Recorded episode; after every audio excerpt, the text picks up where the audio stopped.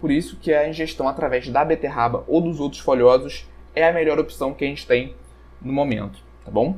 E aqui a gente entra num outro ponto, né? Já que eu mencionei que o nitrato de sódio, aquele saco, é utilizado como conservante para embutidos, pode ter surgido essa dúvida na sua cabeça ou em algum momento você já ouviu falar sobre isso.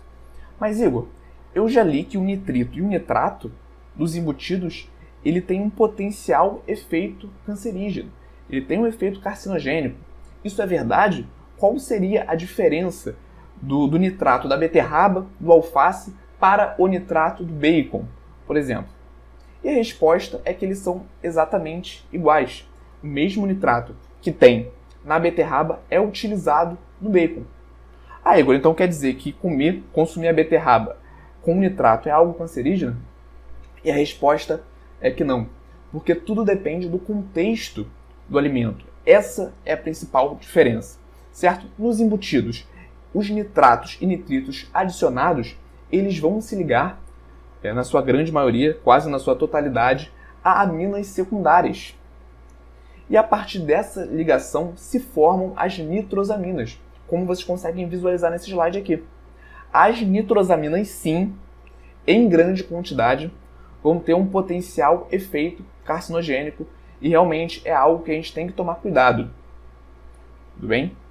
Então, essa é a principal diferença, o contexto do alimento. O nitrato adicionado aos embutidos, ele vai se ligar a aminas secundárias, formando as nitrosaminas. As nitrosaminas, em grande quantidade, vão ter sim um potencial efeito carcinogênico. Mas, falando sobre o nitrato nos vegetais, na beterraba, no, no alface, a gente está falando de um, uma substância saudável, que não tem efeito procarcinogênico. Inclusive, melhora a performance, como a gente já viu, pode reduzir a pressão arterial e existem hoje medicamentos é a base de nitrato para controlar disfunções cardiovasculares. Então a gente está falando de uma substância saudável. Realmente a diferença é o contexto do alimento. E nos vegetais, esse nitrato após a ingestão pode ser convertido em nitrito e posteriormente em óxido nítrico. Resumindo, a diferença é o contexto do alimento. Escreve isso aí no seu caderno. E aí, Nutri, gostou desse corte?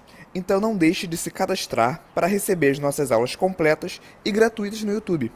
O link está na descrição desse episódio. Nos vemos lá e até a próxima!